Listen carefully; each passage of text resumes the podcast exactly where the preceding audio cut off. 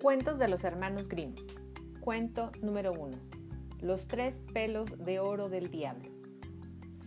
Érase una vez una mujer muy pobre que dio a luz un niño. Como el pequeño vino al mundo envuelto en la tela de la suerte, predijéronle que al cumplir los 14 años se casaría con la hija del rey. Ocurrió que unos días después el rey pasó por el pueblo, sin darse a conocer, y al preguntar qué novedades había, le respondieron uno de estos días ha nacido un niño con una tela de la suerte. A quien esto sucede, la fortuna lo protege. También le han pronosticado que a los 14 años se casará con la hija del rey. El rey, que era un hombre de corazón duro, se irritó al oír aquella profecía y yendo a encontrar a los padres les dijo con tono muy amable, Vosotros sois muy pobres, dejadme pues a vuestro hijo, que yo le cuidaré. Al principio el matrimonio se negaba, pero al ofrecerles al forastero un buen bolso de oro, pensaron, ha nacido con buena estrella, será pues por su bien. Y al fin aceptaron y le entregaron el niño. El rey lo metió en una cajita y prosiguió con él su camino, hasta que llegó al borde de un profundo río. Arrojó al agua la caja y pensó, así he librado a mi hija de un pretendiente bien inesperado. Pero la caja, en lugar de irse al fondo, se puso a flotar como un barquito, sin que entrara en ella ni una gota de agua. Y así continuó, corriente abajo, hasta cosa de dos millas de la capital del reino, donde quedó detenida en la presa de un molino. Uno de los mozos, que por fortuna se encontraba presente y la vio, sacó la caja con un gancho, creyendo encontrar en ella algún tesoro. Al abrirla, ofreció a su vista un hermoso chiquillo, alegre y vivaracho. Lo llevó el mozo al molinero y su mujer, que como no tenían hijos, exclamaron, Es Dios quien nos lo envía. Y cuidaron con todo cariño al niño abandonado, el cual creció en edad, salud y buenas cualidades. He aquí que un día el rey, sorprendido por una tempestad, Entró a guarecerse en el molino y preguntó a los molineros si aquel guapo muchacho era hijo suyo. No, respondieron ellos. Es un niño expósito. Hace 14 años que lo encontramos en una caja, en la presa del molino. Comprendió el rey que no podía ser otro sino aquel niño de la suerte que había arrojado al río, y dijo Buena gente, ¿dejarías que el chico llevara una carta mía a la señora reina? Le daré en pago dos monedas de oro. Como mande el señor, respondieron los dos viejos, y mandaron al mozo que se preparase.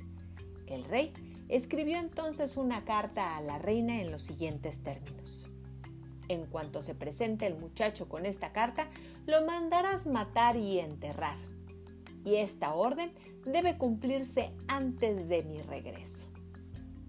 Púsose el muchacho en camino con la carta, pero se extravió y al anochecer llegó a un gran bosque. Vio una lucecita en la oscuridad y se dirigió allí, resultando ser una casita muy pequeña.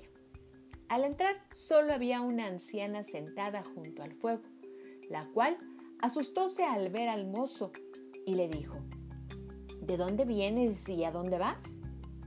Vengo del molino, respondió él, y voy a llevar una carta a la señora reina. Pero como me extravié, me gustaría pasar aquí la noche. Pobre chico, replicó la mujer, has venido a dar en una guarida de bandidos, y si vienes te matarán. Venga quien venga, no tengo miedo, contestó el muchacho. Estoy tan cansado que no puedo dar un paso más. Y tendiéndose sobre un banco, se quedó dormido en el acto. A poco llegaron los bandidos y preguntaron enfurecidos quién era el forastero que allí dormía.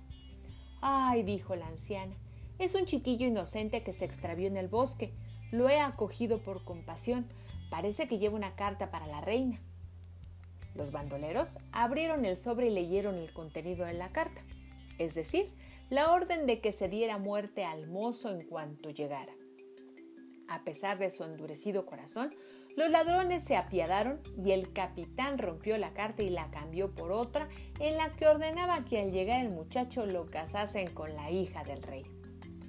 Dejáronlo luego descansar tranquilamente en su banco hasta la mañana y cuando se despertó le dieron la carta y le mostraron el camino. La reina Al recibir y leer la misiva, se apresuró a cumplir lo que en ella se mandaba. Organizó una boda magnífica y la princesa fue unida en matrimonio al favorito de la fortuna. Y como el muchacho era guapo y apuesto, su esposa vivía feliz y satisfecha con él. Transcurrido algún tiempo regresó el rey a palacio y vio que se había cumplido el vaticinio. El niño de la suerte se había casado con su hija. ¿Cómo pudo ser esto? preguntó. En mi carta daba yo una orden muy distinta. Entonces, la reina se le presentó el escrito para que leyera él mismo lo que allí decía. Leyó el rey la carta y se dio cuenta de que había sido cambiada por otra. Preguntó entonces al joven qué había sucedido con el mensaje que le confiara y por qué no lo, lo había sustituido por otro. No sé nada, respondió el muchacho. Debieron cambiármela durante la noche mientras dormía en la casa del bosque. Esto no puede quedar así, dijo el rey encolerizado. Quien quiera conseguir a mi hija debe ir antes al infierno y traerme tres pelos de oro de la cabeza del diablo. Si lo haces, conservarás a mi hija.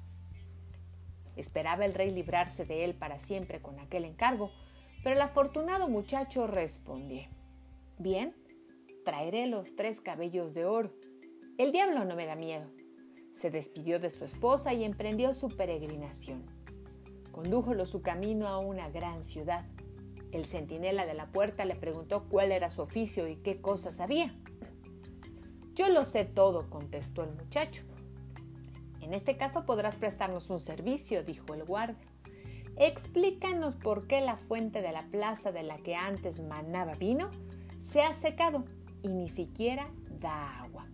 Mmm, lo sabréis, afirmó, pero os lo diré cuando vuelva.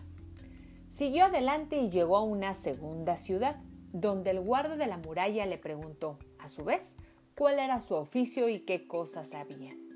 Yo lo sé todo, repitió el muchacho. Entonces puedes hacernos un favor. Dinos por qué un árbol que tenemos en la ciudad, que antes daba manzanas de oro, ahora, ahora no tiene ni hoja siquiera. Lo sabréis, respondió él, pero os lo diré cuando vuelva. Prosiguiendo su ruta llegó a la orilla de un ancho y profundo río que había de cruzar. Pregúntole al barquero qué oficio tenía y cuáles eran sus conocimientos. Lo sé todo, respondió. Siendo así, puedes hacerme un favor, prosiguió el barquero. Dime por qué tengo que estar brogando eternamente de una a otra orilla sin que nadie venga a relevarme. Lo sabráis, replicó, pero te lo diré cuando vuelva. Cuando hubo cruzado el río encontró la entrada al infierno.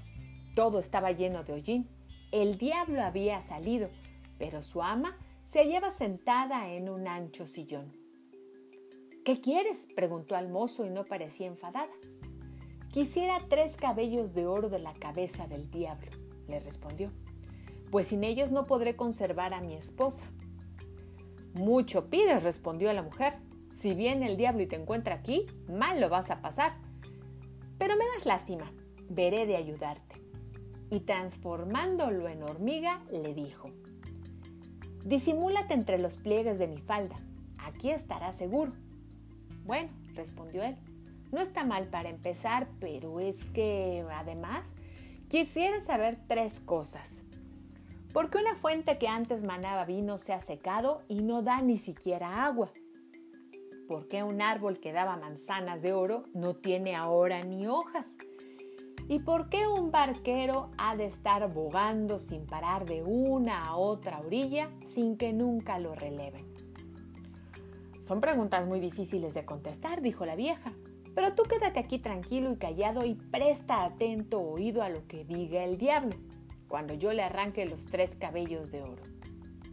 Al anochecer, llegó el diablo a casa y al entrar notó que el aire no era puro.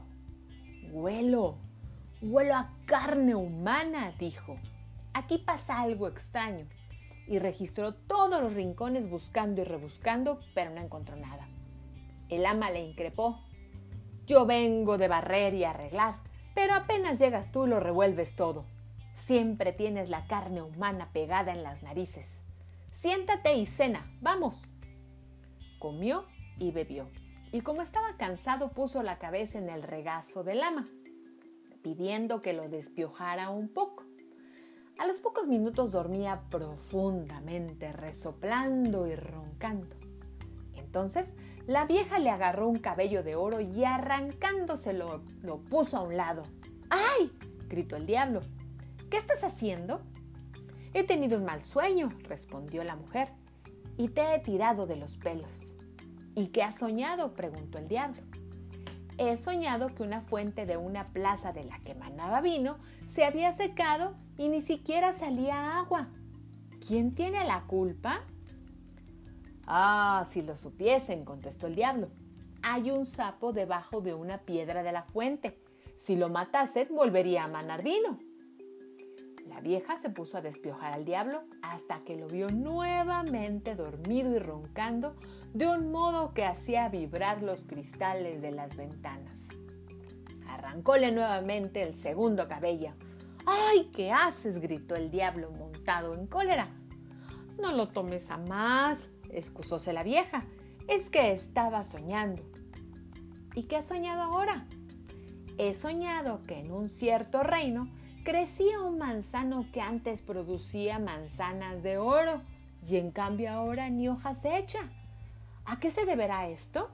Ah, si lo supiesen, respondió el diablo. En la raíz vive una rata que lo roe. Si la matasen, el árbol volvería a dar manzanas de oro. Pero si no la matan, el árbol se secará del todo. Mas déjame tranquilo con tus sueños. Si vuelves a molestarte, te daré un sopapo.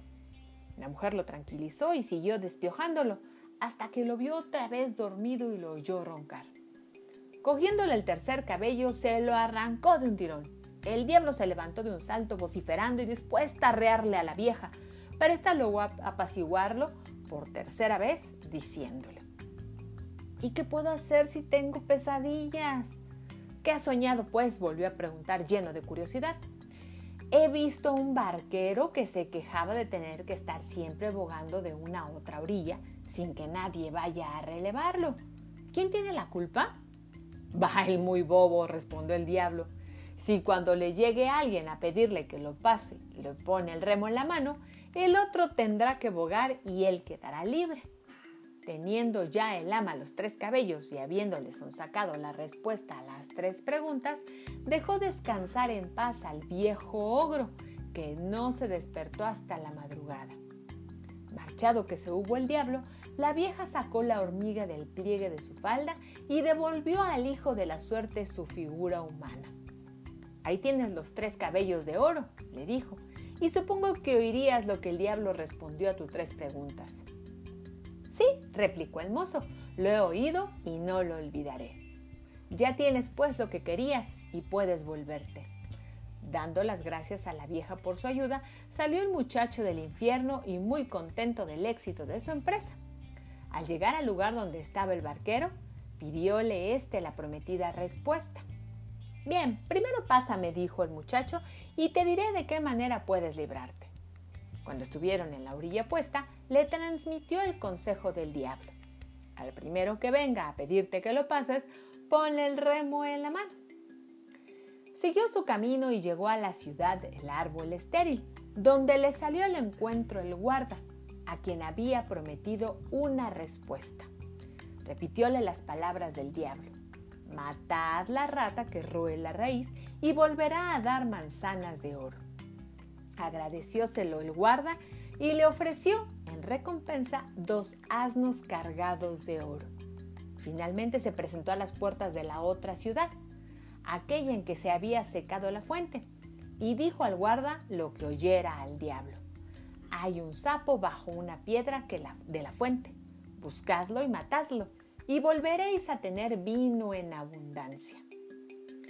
Dio las gracias el guardia y con ellas otros dos asnos cargados de oro. Al cabo, el afortunado mozo estuvo de regreso a palacio junto a su esposa, que sintió una gran alegría al verlo de nuevo, y a la que contó sus aventuras. Entregó al rey los tres cabellos de oro del diablo, y al reparar el monarca en los cuatro asnos con sus cargas de oro, díjole muy contento, Ya que has cumplido todas las condiciones, puedes quedarte con mi hija. Pero, querido yerno, dime de dónde has sacado tanto oro. Es un tesoro inmenso. Ah, he cruzado un río, respondió el mozo, y lo he cogido de la orilla opuesta, donde hay oro en vez de arena. ¿Y no podría yo ir a buscar un poco? preguntó el rey que era muy codicioso. Todo el que quieras, dijo el joven. En el río hay un barquero que os pasará, y en la otra margen podréis llenar los sacos. El avaro rey se puso en camino sin perder el tiempo, y al llegar al río hizo seña al barquero de que lo pasara. El barquero le hizo montar en la barca, y antes de llegar a la orilla opuesta, poniéndole la mano a la pértiga, saltó a tierra. Desde aquel día, el rey tiene que estar bogando. Es el castigo por sus pecados. ¿Y está bogando todavía? Claro que sí. Nadie ha ido a quitarle la pértiga de la mano.